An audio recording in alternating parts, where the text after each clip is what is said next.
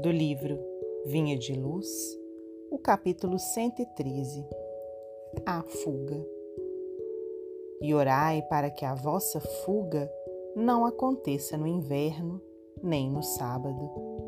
Jesus, no Evangelho de Mateus, capítulo 24, versículo 20. A permanência nos círculos mais baixos da natureza institui para a alma um segundo modo de ser, em que a viciação se faz obsidente e imperiosa. Para que alguém se retire de semelhantes charcos do espírito, é imprescindível que fuja. Raramente, porém, a vítima conseguirá libertar-se sem a disciplina de si mesma. Muita vez é preciso violentar o próprio coração. Somente assim demandará novos planos. Justo, pois, recorrer à imagem do Mestre quando se reportou ao planeta em geral, salientando as necessidades do indivíduo.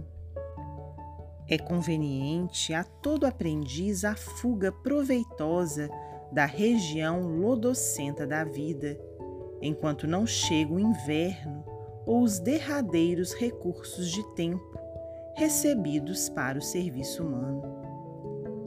Cada homem possui, com a existência, uma série de estações e uma relação de dias, estruturada em precioso cálculo de probabilidades. Razoável se torna que o trabalhador aproveite a primavera da mocidade, o verão das forças físicas e o outono da reflexão, para a grande viagem do inferior para o superior. Entretanto, a maioria aguarda o inverno da velhice ou do sofrimento irremediável na terra, quando o ensejo de trabalho está findo. As possibilidades para determinada experiência jazem esgotadas. Não é o fim da vida, mas o termo de preciosa concessão.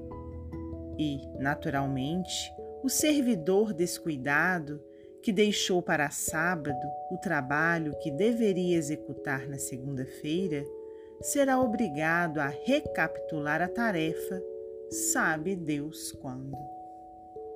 Emmanuel Psicografia de Francisco Cândido Xavier.